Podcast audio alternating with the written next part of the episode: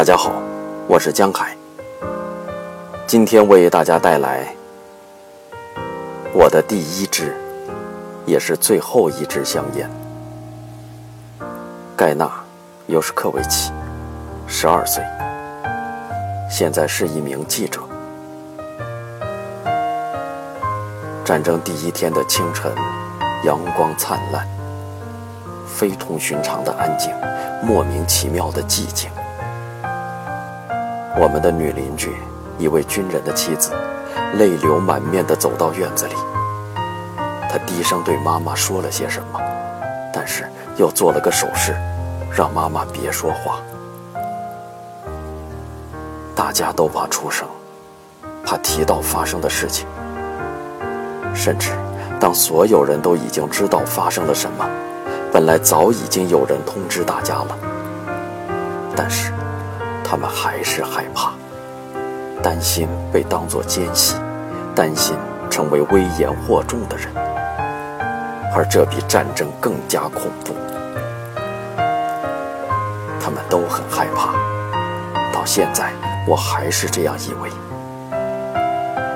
当然，任何人都无法相信会爆发战争。得了吧，我们的军队就驻守在边境上。我们的领袖们就在克里姆林宫。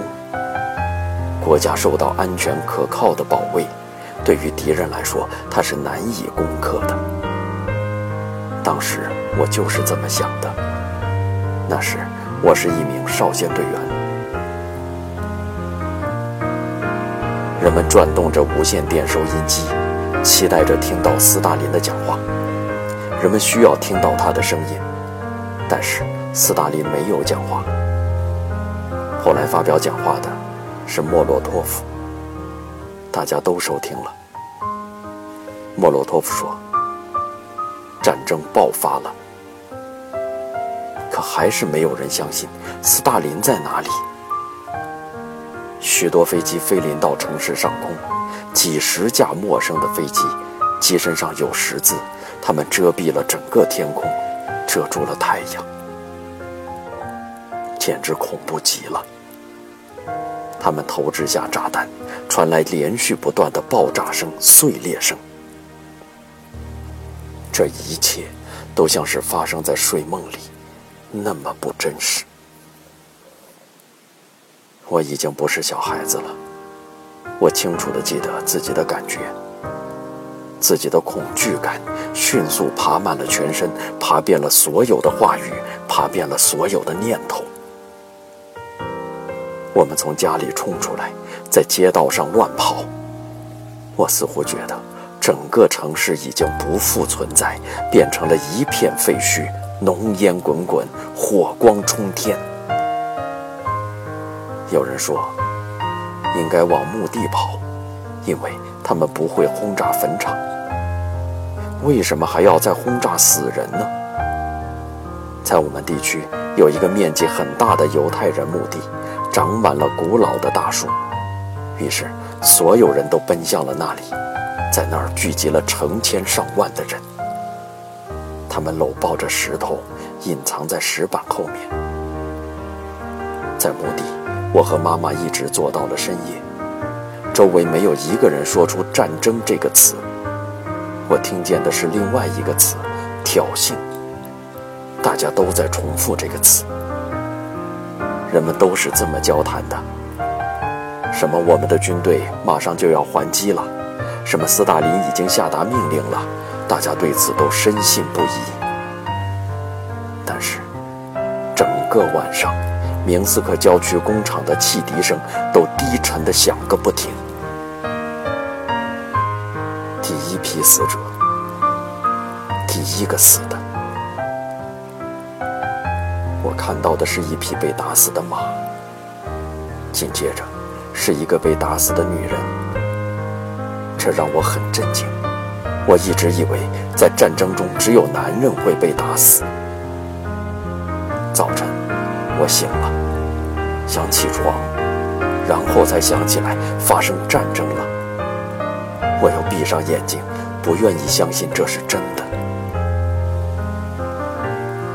街道上停止了射击，突然变得死寂，好几天都一片寂静。后来，突然有了动静，有人在走动。比方说，一个雪白的人，从皮鞋到头发，全身上下都是白色的，整个人都沾满了面粉。他肩膀上扛着一个白色口袋。另一个人在奔跑，从他的衣袋里掉下些罐头，他的怀里也抱着一堆罐头，还有糖果、几盒香烟。有人端着一帽子白砂糖，有人抱着一饭锅白砂糖，真是无法描述。一个人拖着一卷子布料，另一个人全身缠满了蓝色印花布。还有一身红色的，非常可笑。但是没有一个人笑。这是产品仓库被轰炸了，一家大商店就离我们家不远，人们都跑去了，疯抢那些剩下来的东西。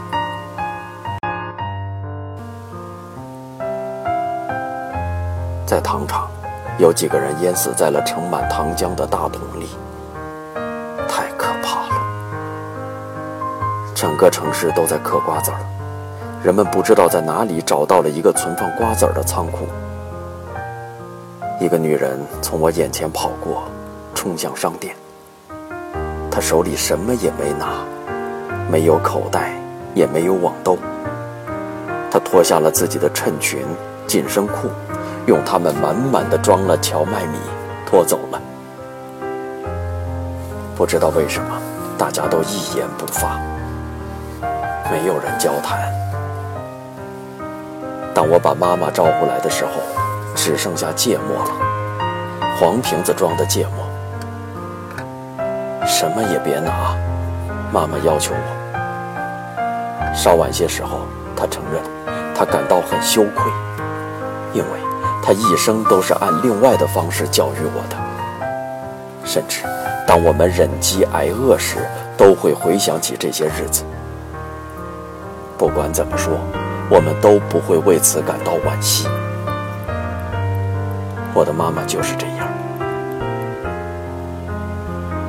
沿着整个城市，沿着我们的大街小巷，德国士兵们平静地散步。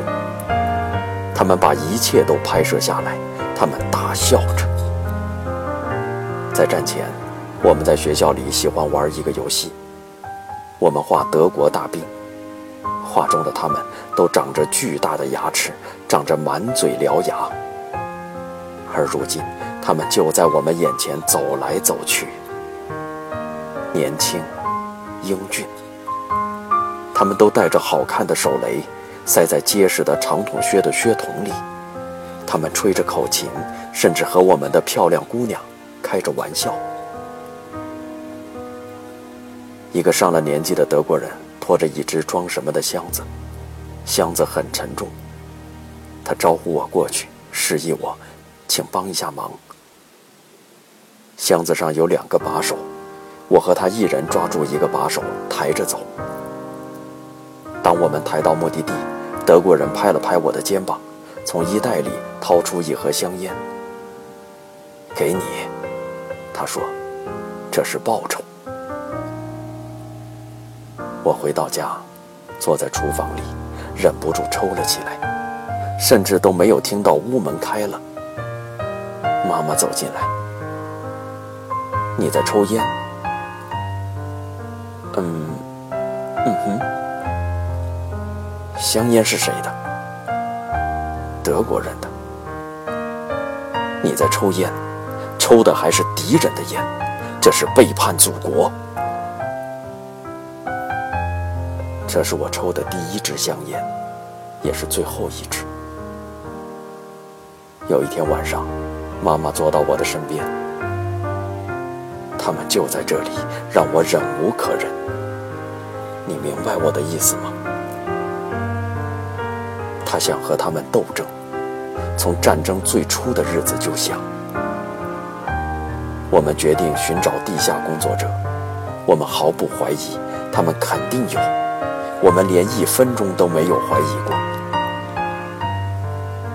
我爱你超过世界上的一切，妈妈说。